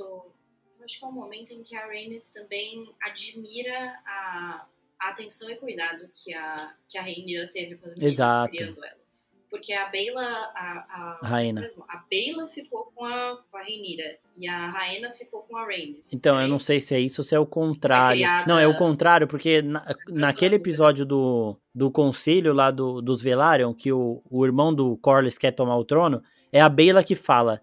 A minha, a minha avó tá muito confortável no trono. Ela que dá uma. Ali a gente já vê a Beyla com esse sangue de dragão mesmo, né? E, e fica nisso. Ela não tem nenhum outro momento de força dessa forma. E essa cena daria mais essa ampliadinha na, Eu, eu gosto de um momento que tem quando a. Nesse episódio mesmo, né? Que a, a- quando a Rhaenyra entra na sala do trono pra começar. Pra dar o discurso dela, né? Na, na, na sala do mapa, né? E ela, ela vai começando a andar e ela gesticula para as meninas irem. Sim. E a Rhaenys observa, sabe? De que a Rhaenyra vê elas como parte da família dela. Ela se enxerga como não a mãe delas, mas uma mãe para elas. E eu acho que isso também é muito importante, porque eu acho que a Rhaenys vê a Beyla demonstrando essa, essa gana de lutar para apoiar a Rhaenyra também é, um- é uma, uma dimensão do quanto a Rhaenyra foi importante para Beyla e para Rhaena na criação delas. Ela não foi só uma mulher que casou Exato. com a tia deles, não sei, prima. É, a bagunça da árvore genealógica de, de Westeros. É. né? Mas, tipo, né, ela não é só uma mulher que casou com o pai delas depois que a mãe delas morreu. Ela é uma, uma, uma mulher que se importa e que né, a gente sabe pelos livros que pela relação da Rhaenyra pela Lena, ela ia cuidar dessas meninas como se fossem dela. Uhum. Tipo, 100%. E é muito triste de pensar que a Beyla e a Rhaena são as únicas filhas mulheres que a Rhaenyra vai ter. Sim, então que ela, exato. ela deve ter uma relação muito interessante com elas, sabe? De ela poder ter essa relação com elas que ela não pode ter com os filhos dela. É diferente. São conversas diferentes. E aí a gente também cai no próprio Daemon com o Lucerys e o Jaqueres, principalmente no momento lá do, da treta do jantar, quando o Lucerys e o Jaqueres vão pra cima do Aemond e do Aegon, e o Aemond provocando os dois, que o Daemon só faz um "Ah, ah", e os moleques obedecem na hora. Uhum. A gente não viu esse tempo é todo bom. que eles passaram juntos, que foi um tempinho. Teve um salto temporal ali, que o Damon participou da criação desses dois, enquanto a Reinira participava da criação das duas, né? E o que o Damon fez com esses moleques para chegar nesse ponto deles estarem extremamente ali é, ofendidos, querendo treta, e o Damon falar e todo mundo parar, baixar a cabeça e obedecer na hora, sabe? Então, que tipo de criação os dois, o Damon e a Rhaenyra, deram para esses quatro, tá ligado? A gente precisava ter visto isso. E essa cena mostra que a Baila realmente, ela tem o sangue da Laena ali, ela é filha do Damon, e que ela aprende com a Rhaenyra, é isso que você falou também, né? É, a Rhaenys, ela deve ver um pouco do reflexo da Rhaenyra nesse discurso da Baila, e ela vai entendendo isso melhor com a forma que a Rhaenyra conduz tudo, porque realmente a Rhaenyra vê as duas como se fossem filhas e ela vê mesmo, ela trata mesmo assim, e ali tá tudo, é uma grande família ali, né, que vai funcionando do, do, e por isso que todo mundo torce por eles. Se não é todo mundo, é a, a grande, grande, e esmagadora maioria.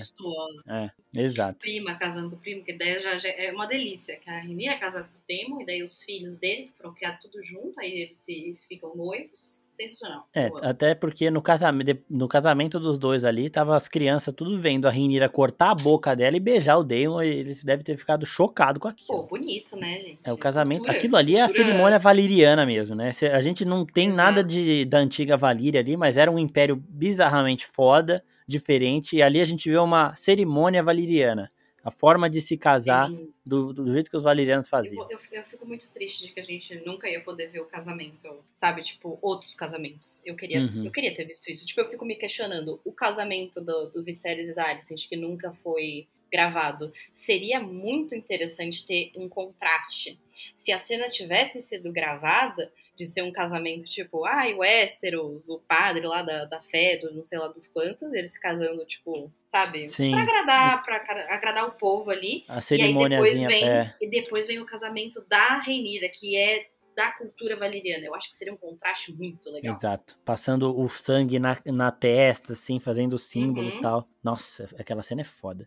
Ó, de novo o Damon ganhando camadas que foram tiradas dele ali é, tem imagem do 7, que é no episódio 10, o momento que o Daemon quebra depois de saber que o Viserys e a Visenya, a filha dele, morreram. Então, ele tem a notícia do Viserys, ele fica puto, aí a Rhaenyra vai lá, tem a Visenya já nat morta, porque foi, ela foi induzida, a Visenya não estava para nascer, as notícias fizeram com que a Rhaenyra tivesse esse, esse aborto natural aí, e a gente vê o Damon querendo guerra, querendo guerra. E foi gravada uma cena que o Damon vai até a praia de Pedra do Dragão, sozinho, longe de todo mundo, para que ninguém veja isso. E ele cai de joelho na água, pedindo força ali. E aí, sei lá, não sei porque cortaram, sei lá, porque demonstraria uma fragilidade do Damon que a gente não tá acostumado a ver.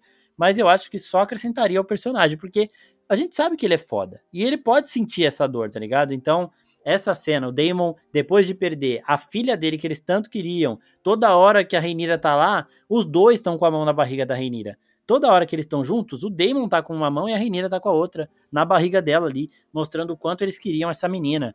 A Reinira queria uma Vicênia perto dela desde o primeiro episódio da série, que a Emma fala, ó, a Emma, mãe da Reinira, ela só apareceu um episódio, ela fala pro Viserys, Reinira já falou que vai ser mulher, esse é o irmão, a irmãzinha dela, e já escolheu o nome, vai ser Vicênia, já era, sabe? Então a gente vê isso tudo e a Renira, quando ela vai ter a Vicênia finalmente, muito tempo depois, depois de diversos saltos temporais, a bebê morre. E o, e o Damon sentiu muito isso. Então é, é, a cena é ele chegando na praia, sozinho, isolado e caindo de joelho na água ali, sabe? Pra ter o, esse momento de luto dele. Cara, eu acho que é aquela coisa, eu acho que eles. É, é quando a, gente conversa sobre a análise do Damon, que a gente para, a gente pensa sobre isso, a gente consegue enxergar muito mais camadas a gente consegue ver é, o lado, a questão cinza dele. Mas uma pessoa que assiste a série de uma maneira um pouco mais superficial só vai falar, pô, o Damon é mais escrotão. Eu gosto dele, mas ele é escrotão, sabe? Uma coisa assim. Exato, e eu acho exato. que isso deixaria óbvio demais, sabe? Para as pessoas. Eu acho que foi a, a intenção deles deixar sutil, o mais sutil possível. Por isso que eles tiraram a cena da, dele com as meninas e tiraram essa cena aqui também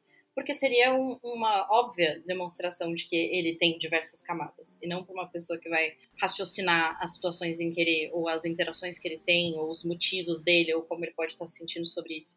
Eu acho que eles quiseram deixar, tipo, dúbio mesmo. Até pode ser que eles mudem isso para a próxima temporada, Só que na próxima temporada ele não vai ter muito motivo para ficar de boa, né? Não mesmo. E agora chegando aqui no top 3 finais aqui, as cenas finais, não top 3 de importância, porque aqui já tem umas que eu não tiraria nem a pau. Mas a gente tem um momento ali mostrando que o Damon ele é bissexual, isso aí lá em, em Essos ainda, que é no jantar. A gente até tem um pouquinho dessa cena, porque dá pra ver ele conversando com o cara lá no fundo, mas não passa muito, né? E aí a cena mostraria mais disso do Damon. E é bom, né, pra gente ver esses personagens fodão, lembrar do Oberyn, por exemplo, pra galera ficar parada com essa, essa mania. E, o que ia ter de gente chorando ia ser foda. E essa eu não sei porque cortaram, mas você acha que seria importante de mostrar isso ou não?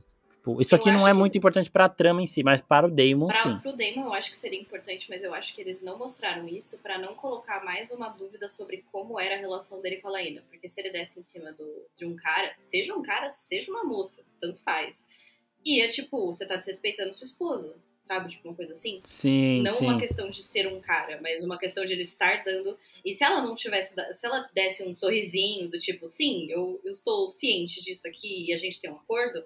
E aí ia tá tudo bem. Só que como eles gravaram a cena com ela fazendo uma cara É, meio. "Hum", Sim. Então isso ia, isso ia deixar. ah, isso, eu acho que isso ia tirar o peso da morte dela.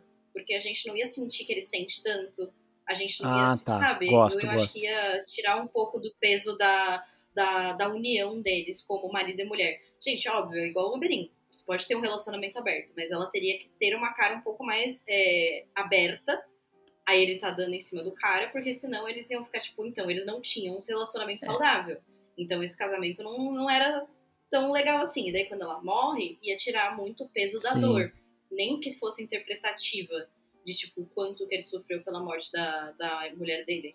Então eu acho que assim, eu como uma pessoa bissexual, eu ia adorar. Sim. Só que como uma pessoa analisando como que as coisas seriam feitas, eu prefiro que não, não É, estivesse. faz sentido mesmo, porque a gente vê também a Lena falando uma hora pra ele, ah, eu sei que eu não sou a pessoa que você queria, ele, não, não, não é bem assim, tipo, ele vai atrás, né? A gente tem três relacionamentos do, do Damon aqui. O primeiro com a, a mulher lá da, do Vale, que ele não tava nem aí pra ela, que ele fica chamando ela de vaca de bronze, é, falando que preferia ficar com as cabras lá, tal, e mata ela. A Lena, que ele ama, mas não é o amor da vida dele, e a Reinira, que é o amor da vida dele. Mas também ele, O verme branco. Exatamente. É, ainda tem. É mesmo, né? Nossa, faltou- a missária. A missária também é um. A missária. A relação dele com a missária vai precisar de umas camadas ainda mais. Só que eu não sei como eles vão desenvolver muito isso, mas ele continua com essa relação com ela ali, porque ela vai voltar na segunda temporada também. E tem a relação com a missária, tinha esquecido. Mas a gente vê muito esse, esse peso, né? O Damon ele sabe amar muitas pessoas ao mesmo tempo. E ele faz isso com a Lane e com a Reinira. No livro, inclusive, os três ali toda hora, né? Então. Eu não sei, mas eu gostei da- do seu ponto de vista aí, da sua interpretação. E aí nós temos uma cena na antes da Reinira, quando ela se despede dos filhos dela, o Lucerys e o Jaqueres, vai um pra, pé, pra Ponta Tempestade, encontrar os Baratheon, o Lucerys, e o Jaqueres vai pro norte, né, que é a cena que o Lucerys morre depois ali e tal, o Jaqueres teria uma conversa com a Reinira, antes deles voarem nos dragões ali, falando lá pra ela que eles não deveriam ter confiado no Aegon e tudo mais, dando ali meio que um conselho de guerra pra gente mostrar um pouco mais do, da maturidade do Jaqueres, é, esse amadurecimento dele, do tempo que ele ficou com o Daemon e tudo mais, de diplomacia, de que ele já tem uma capacidade intelectual para falar de igual para igual com a mãe dele sobre táticas de guerra, sobre situações e tudo mais. Ele tinha acabado de propor que eles fossem diretamente falar com as pessoas, isso já mostra um pouco disso, mas essa cena daria uma aumentada no estudo. Você acha que era necessário ou não? Eu acho que não. Eu acho que eu gostei do jeito que foi ah, descrito o período de aprendizado do, do Jace. Aqueles, sabe, aquelas pequenas interações, ele ali com o mapa, a Reinira é, corrigindo ele, e depois quando ela coloca, tipo, Jace, você vai cuidar disso quando ela tá ah, no, no parto, Sim. né? E que ela fala, vai, vai cuidar disso. Eu gosto já do modo como ele se comporta ali e da interação com o Damon que ele tem ali. Pra mim já era suficiente pra mostrar que ele tá alinhado com o que a mãe dele quer. Eu acho que não precisava de mais uma cena. Ele, ele, ele concorda com tudo, sabe? Ele, ele viveu na pele. Ele sentiu a, a, o problema né, da relação entre o lado da família dele e os verdes desde que ele era muito pequeno. Então ele não precisa que alguém convença ele, ele não precisa de diversos momentos. Ele nasceu nisso. Então, pra mim, faz todo sentido a gente meio que já supor que ele tá totalmente alinhado com a Renira. E eu acho que já mostrou a maturidade dele nessas outras cenas. Sim, também acho. E para finalizar, a última cena é uma cena que está no trailer, que faltou aqui na série, que era a cena final da primeira temporada. No momento em que o Daemon dá a notícia pra Renira de que o Luke morreu, né, o Lucerys, a Reinira, ela estaria na sala do trono de Pedra do Dragão, é aquele trono que a Daenerys está sentada quando ela conhece o Jon Snow. Só que esse cenário não ficou pronto a tempo, então a cena foi gravada ali no Conselho dos Negros, que é o conselho ali da Reinira. E no momento em que a Reinira vira, com aquela mudança de feição, que a gente vê que a Reinira agora é outra pessoa, a pessoa que vai para uma guerra violenta mesmo, a cena acabaria com a Reinira tendo esse olhar e com a Syrax saindo da caverna. Então, era de novo mostrando a sincronia das duas e a Syrax naquele visual que estava no trailer parecendo muito mais alta, muito maior, muito mais experiente e forte do que ela estava na série. Então, eu não sei se eles tiraram porque o olhar da Reinira já bastava para acabar, não sei se eles tiraram porque o CGI não estava pronto, até porque a, a Syrax antes aparece ainda menor, a gente até brincou na época, falou, pô, a Syrax não cresceu, todo mundo cresceu, os dragões cresceram e ela não. E então essa cena final que tá no trailer, a Syrax saindo da caverna, aquele olho dela esmeralda, verde, um olho forte esmeralda ali, ela saindo da caverna, meio que dando uma rosnada que não é do feitio da Syrax, mas só para mostrar que ela tá sentindo a raiva da, da Reinira, até porque, vamos lembrar, a Reinira perdeu um filho e a Syrax também, né? Porque o, o Vermax e o Arrax, eles saíram de ovos da, da Syrax, e o Arrax era o dragão do Lucerys e ele foi picotado pela Veigar. Então ela também tem não só essa conexão com a Reinira, que já seria o suficiente para ela estar tá nesse, nesse raid absurdo, mas também o fato de que as duas perderam seus bebês nesse momento, né? Então a gente teria a Reinira com aquele olhar, olhar penetrante de raiva, de ódio, de agora vocês mexeram com a pessoa errada, e a Syrax mostrando essa sincronia das duas que já tinha sido mostrada na cena do parto. Porque enquanto a Reinira tá lá agonizando, a Syrax também tá agonizando e a Syrax não tá parindo nada, né? Ela só está sentindo toda a dor da Reinira. Cara, eu essa cena, ela ia trazer alguns elementos que a gente falou em outros episódios que a gente queria muito, sabe? Uhum. Ver a Reinira no trono é, seria uma coisa que eu senti muita falta, eu queria muito ter visto ela no trono. Entendo, produção é uma coisa complicada, né? Acontece. E eu lembro do episódio que a gente conversou sobre essa relação desse. Esse episódio mostra vários momentos é, desses reflexos de conexão entre os dragões e os Targaryen, que traz aquela, aquele questionamento sobre até onde a mística entre dragões e Targaryens vai, sabe?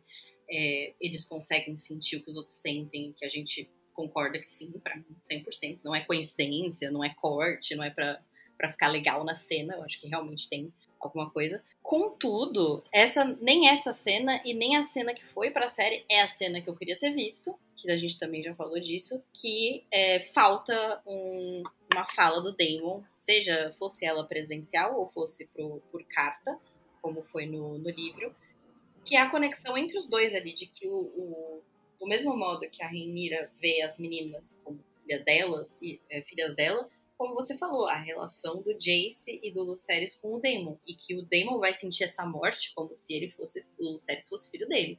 Olho por olho, filho uhum. por filho. Eles vão pagar. E uh, o Jace, o Luke será, o Lucerys será vingado. Eu senti falta, falta disso. Mas eu acho que essa cena que foi cortada teria sido mais legal do que a que, a que foi ao ar. A que foi ao ar é bonita, é interessante. Como o Matt, o, o Matt Smith falou, que ele fez de um jeito diferente, né? Que ele se aproxima da, da Rainha Júlia é diferente. A gente vê ela recebendo a notícia quando ela tá de costas. É, então, dessa, dessa maneira, dessa cena é, cortada, a gente veria ela de frente, a gente veria o rosto dela mudando enquanto ela escuta. Então, eu acho que, putz, faltou, faltou. A, a Syrax aparecer na última cena daria um peso, assim, sabe? Uma, um, um, paralelo, assim, bem focado, bem é, equilibrado entre na tela, onde vai estar o olho da Rainira e onde vem o olho da, da Cyrex, acho que, putz, ia, ia ter um impacto bem legal. Eu ia preferir. Eu também, porque aí também já ia mostrar que a dança dos dragões vai começar de verdade, né? Os dragões. Os poético. É, os dragões eles vão entrar em ação agora. Agora acabou a brincadeira, tá ligado? Eu nunca esqueço aquela, aquela frase do final de um dos capítulos. E então os dragões dançaram. Nossa. Exato, mano. Puta, é bem nessa, é bem nesse capítulo. É, é bem, bem, nesse capítulo. É, isso ia ser foda, porque aí dava para acabar desse jeito mesmo. E assim, a gente tem que lembrar que a Syrax, ela tá aparentemente ela estava pequena mesmo. E nessa época ela era um dos dragões mais bem alimentados de todo o reino, cresceu forte mesmo. Então ela era um dos dragões mais fortes de todos aí. O Caraxes é o mais letal, mas ele é magrão, né? A Syrax ela é parruda. E faltou ver isso um pouco também na série. Tudo bem, a gente não viu nem o Sunfire, que é o dragão do Aegon, que também é um dragão dos fortes ali, mas é, é, essa, essa saída da Syrax, o crânio dela tá bem mais largo do que todas as outras vezes que a gente vê. Isso aí tem no primeiro, Sim, no, no que eu, eu, eu, não achava que era a Syrax. Exato. Eu, eu, não achava que era a Syrax no trailer. Eu falei, é outro dragão, deve ser o Sunfire? Será que é o Sunfire? Porque ele também tem uma cor similar? É, então. Eu fiquei então. com essa dúvida. Exato. E, e aquela parada também de tipo, porra, a Syrax, é, a gente não vê a Syrax há muito tempo, teve dois saltos temporais, tal. O, o, a distância de um salto temporal para o outro aí dava mais ou menos a idade do Drogon. Então dava pra Syrax ter crescido bastante. E aí a Syrax aparece quando o Otto vai levar a carta da, da Alicent e tudo mais, e ela tá igual, sabe? Então, para mim, Sim. o CGI também não ficou pronto dela, mano, dela grande. Sim. Eles botaram eu ali... Eu acho que eles tiveram que fazer uma gambiarra. É, eu acho que eles tiveram que usar a gambiarra Até, mesmo. eu acho que até, ó, vou, vou dar minha opinião, tá? Porque sabe como quando a gente viu o episódio, a gente falou sobre a cena tá paralela a cena dos primeiros episódios de quando a Rhaenyra vai, Total, uhum. vai buscar o ovo, pode ser que eles tenham reutilizado realmente algumas partes daquela cena. Não duvido. Fazer. Por isso que tá tão parecido. Porque foi o que deu para fazer, sabe? Pode, pode muito ter sido eu isso. Eu também acho. Mas, viu? cara, eu acho que você falar isso sobre, tipo, ah, isso seria a dança dos dragões mesmo, é muito importante. Porque em Game of Thrones, é, a gente vê que é, sempre quando é descrita a série, a gente fala sobre o quesito político né? Porque é uma relação, é um o jogo dos tronos, ele é jogado por pessoas. Antigamente, Sim. os Targaryen jogavam esse jogo com auxílio de dragões. Ok, o jogo dos tronos. Agora, a gente não tá falando do jogo dos tronos, a gente está falando da dança dos dragões. E a dança dos dragões é com dragões. Exato. Ela vai envolver dragões de ponta a ponta. Até porque a história, né, da, o período da dança dos dragões é sobre a queda, né? O início da queda. Sim. Como que a gente vai ver o começo da, da falência dos Targaryen, em termos de dragões e em termos de poder. Eles perdem tudo até a gente chegar no que acontece em Game of Thrones. Então, cara, tem que ter os dragões aqui. Finalizar com o dragão ia ser muito correto pro tema da série. Tipo, ok, são pessoas. Só que a gente tá lidando aqui com uma coisa muito mais mística do que isso. Cara, a gente tem essas bestas gigantes e que elas são artigos políticos, tudo bem, só que elas são forças que a gente não consegue mensurar. A gente vê isso muito facilmente quando o Lucerys morre. Tipo, a Veigar é. Não dá para mensurar. Eu não consigo imaginar qual é o tamanho da Veigar. Tipo, eu também não. ela cabe o quê? Num campo de futebol? Qual é o tamanho dela? Eu não consigo imaginar. Então, tipo, imagina um bicho desse. Tipo, não tem, não tem exército contra isso. Não existe. Era, era essa a época em que os Targaryens sempre estavam todos de um lado era Targaryens contra Rapa. E a partir desse momento é Targaryen contra Targaryen, dragão contra dragão. Exato. O negócio, tipo, vai desandar. Precisava é. ter as Pyrex no final. Precisava botar acho, esse mano. tom. Eu acho que eu acho que assim, eles colocaram no trailer e tudo mais, e para mim a única explicação é essa de que não ficou pronto no CGI. E ainda mais com você trazendo essa perspectiva da cena que a Syrax aparece, que realmente é igualzinha a cena do começo da é série, e ela igual. tá do mesmo tamanho, de que eles fizeram uma gambiarra pesada ali, sabe? É igual e... a Disney, que reaproveita os personagens, tipo, Exato. nos filmes, que é o mesmo movimento, é exatamente a mesma coisa. Exato. Deve ter sido uma parada parecida. Provavelmente, né? É, não ficou pronto, dá um jeito aí, e não vai ter Syrax no final, a saidinha. Então, porra, perde... A, a Renina na Sala do Trono, beleza, sabe? Seria bonito ver, mas aí, paciência, não ficou pronto, não ficou pronto. Na segunda temporada a gente tem. Agora, isso da Syrax, mano, porra. Ver um dragãozão, a cabeça dela já gigante, ela mais querendo treta, assim, ia ser muito foda. Ia porque muito também foda. é muito fácil a gente ver a Syrax como um dragão doméstico, né? É. é. muito fácil, porque ela é o dragão que a gente vê, tipo, crescendo no castelo com a Reinira. Não é que nem o Daemon que sai para as aventuras dele e etc. Então seria fácil a gente achar que a Syrax é menos letal, sabe, do que os outros. Só que Exato. ela não é. Ela não é. Então ela não é, é, ela... seria muito legal a gente ver esse alinhamento de que não é porque a Syrax cresceu no castelo que ela é menos letal e que ela vai ser pouca bosta contra outros dragões, porque a gente vê o poder da Veigar. A gente fala, nossa, qualquer pessoa que olha pra Syrax nessa série e pros dragões que estão do lado da Rhaenyra fala, nossa, a Veigar vai passar a cara de todos eles no cimento. Tipo, não tem como. Só que não é bem assim. A gente Não tem aquela a questão de aerodinâmica, a gente tem velocidade, a tem- a gente tem N questões. E a Syrax dá uma boa briga. Dá uma Eu boa só briga. ter visto mais o tamanho dela. Você tem Exato. razão. A Tá gente vendo o pequena. tamanho dela já daria pra ter mais essa mensidão. E assim, lembrando que toda vez que eu faço um top de força dos dragões da dança, o top 1 é Meleis, não é a Veigar. Uhum, Não é o uhum. Caraxes, é a Meleis, dragão da Rhaenys. Por quê? A Meleis, ela já passou um pouco do auge físico dela, mas ela não passou tanto quanto a Veigar passou. Ela é mais rápida que o Caraxes, ela é mais parruda que o Caraxes, e, e, tipo, comparar a velocidade da Meleis com a Veigar nem dá graça, né?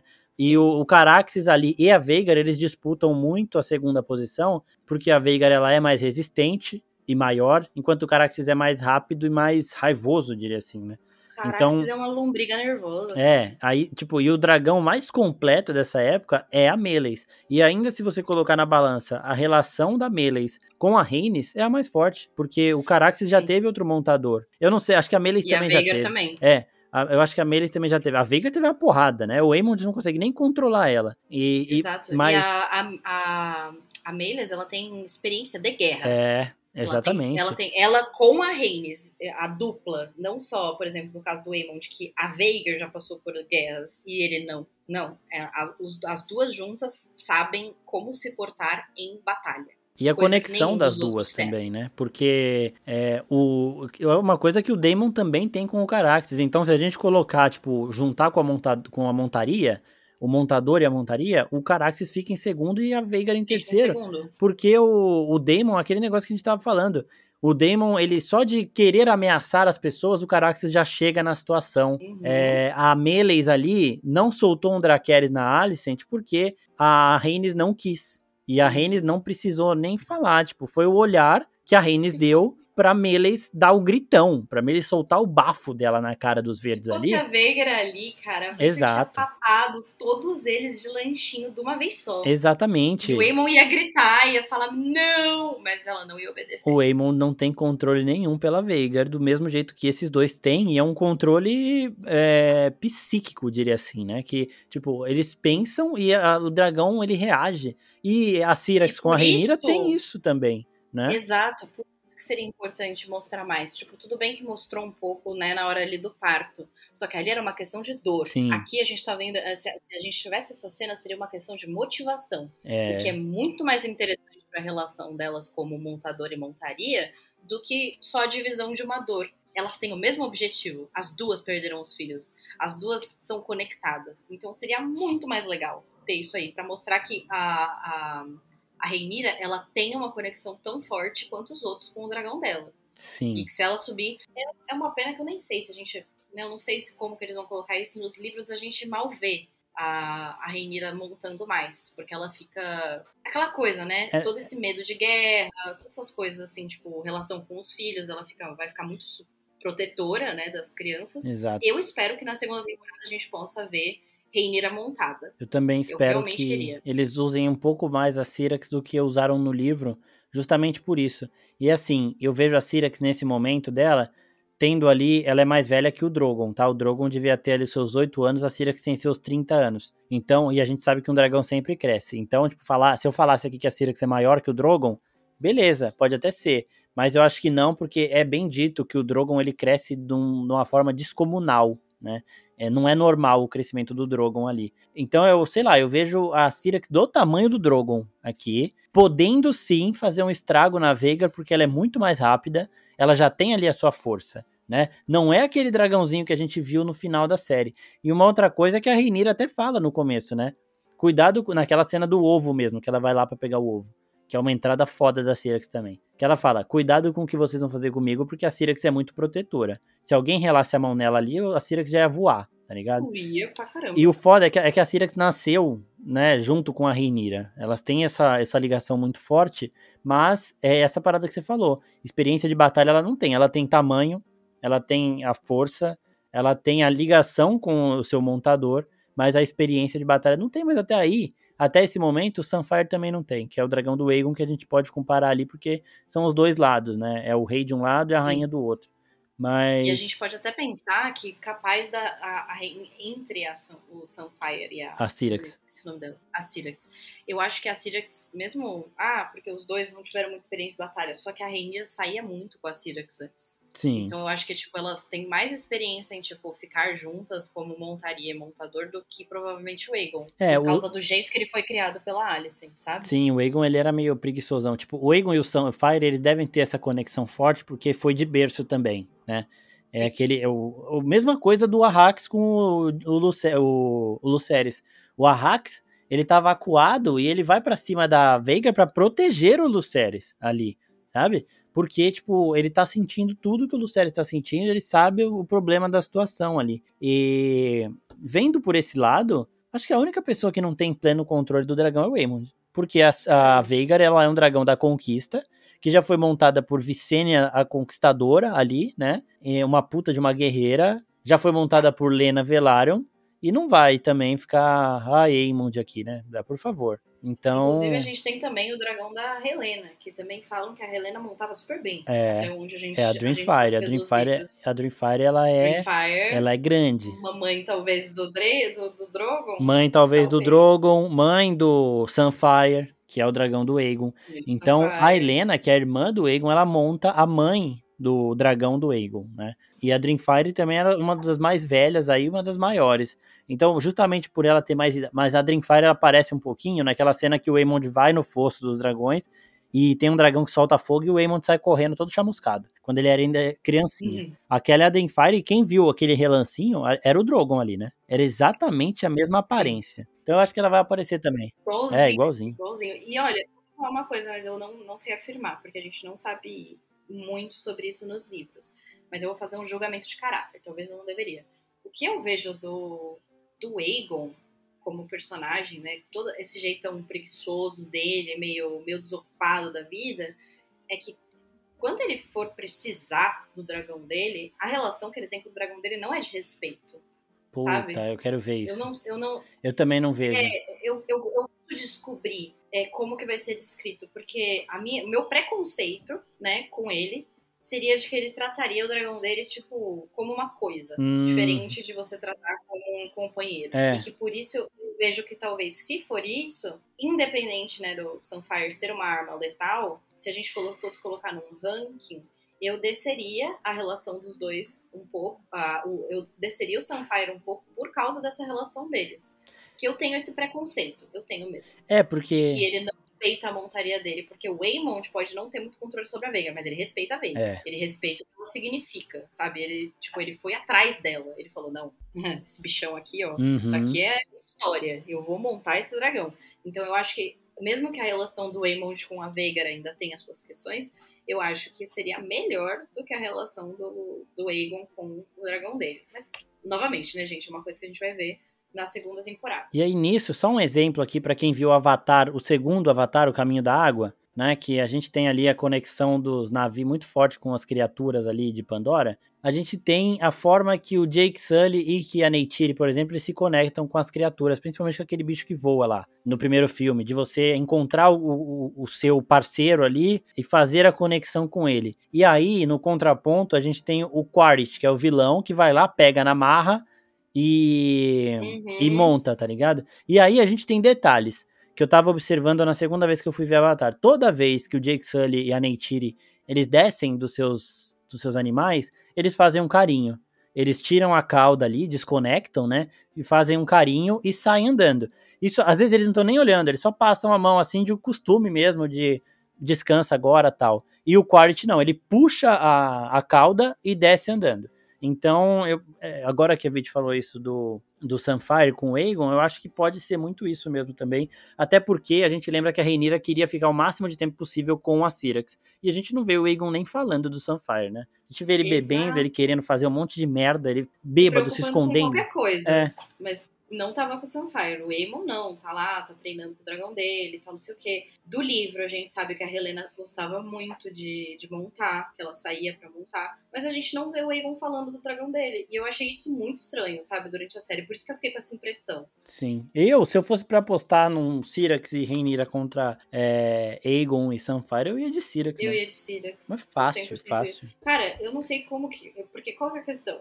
Gente, se eu, for, se eu tivesse um dragão, eu ia ser insuportável. Eu ia, eu ia falar do meu dragão 24 horas por dia. E, e ele não falou uma palavra sobre o dragão dele. Tipo, cara, vocês são as únicas É, pessoas no planeta de vocês que têm dragões. Como é que você não cala, não, não, não consegue não calar a boca sobre isso? Ou passar todo o seu tempo com isso? Eu tô jogando Hogwarts Legacy, eu tenho a porra do unicórnio, eu quero ver meu unicórnio todos os dias. Exatamente. Porque eu, me, porque eu me sinto especial com a caralho do meu unicórnio. E o cara não tá nem aí, quer ficar em bordel o tempo inteiro, ou dormindo, ou assediando gente, sei lá o que ele tá fazendo da vida. Que tudo bem que ele tá fugindo do trono, mas assim, em nenhum momento o seu fugir no trono não é pegar o seu dragão pra dar uma volta. Tipo, como assim, sabe? É, então eu dá. acho isso muito, muito esquisito. Eu não, eu não engulo isso. É, o, o que a gente vê pelos livros é que o Sunfire é um dragão bem do resistente, né? O bichinho. Uhum. Mas O realmente bichinho. a gente não tem essa, essa, essa relação, esse aprofundamento aí que a gente tem dos outros montadores com seus dragões. Mas assim, em questão de tamanho, em questão de força, em questão de criação, a Syrax e o Sunfire têm a mesma. A Syrax é um pouco mais velha, então ela deve ser um pouco maior e um pouco mais resistente, porque a gente lembra, além do tamanho, a rigidez da pele ali vai ficando. Os caras falam que a pele da Veigar ali é um bagulho bizarro. Não dá pra você. Uma mordida do Arrax, por exemplo, não ia fazer cócegas nela. É que o Arrax tem uma baforada de fogo, por isso que ela ficou puta, né? Mas quanto mais velho o dragão fica também, ele vai ficando mais impenetrável, né? Então tem tudo isso também. Sim. Mas, bom, eu acho que com essa cena aqui a gente encerra o vídeo de hoje. Mais alguma. O vídeo não, né? O podcast maravilhoso, Falar Morgulhos. Sempre passa de uma hora pro desespero do nosso editor Guilherme Pinha aqui, mas é sempre esse papo maravilhoso, né? Viti, mais alguma coisa pra você falar das cenas Eu acho deletadas? que não, eu acho que a gente, a gente cobriu, cobriu bastante coisa. Entramos em tópicos que nem esperávamos, discussão de tópico de dragão, qual é mais forte, eu achei ótimo. É sempre bom também, né? E, de novo, mais uma vez, a Vit me fez ter outras perspectivas de cenas que antes eu queria e depois eu vejo que não fizeram tanta falta. E agora eu tô muito mais puto que a Syrax não apareceu na cena final. Porque. E você também, É. também traz. Cara, eu juro por Deus, quando você fala uns negócios, eu falo, meu Deus. É, não, você é a mesma Agora coisa. eu tô mais abalada. É, é, é foda, isso é foda. É a sintonia aqui do, do elenco de Falar Morgulhos que tá sempre apurada, cada vez melhor. É isso. Bom, queria agradecer a todo mundo que tá ouvindo a gente, ao nosso editor Guilherme Pinha, a Vit mais uma vez. E, gente, em março o episódio vai sair a tempo, tá? Vai sair em março mesmo. Então fiquem tranquilos que o tema será Rebelião Blackfire, um dos maiores eventos da história de Westeros. A gente já fez da rebelião do Robert, né? E agora a gente vai falar da rebelião Blackfire também no próximo episódio. Quando a gente for gravar, nas vésperas da gravação, a gente abre caixinha de pergunta, então fiquem tranquilos. Queria agradecer a todo mundo mais uma vez e até a próxima, pessoal. Tchau, tchau. Tchau, gente. Até a rebelião Blackfire. Valeu.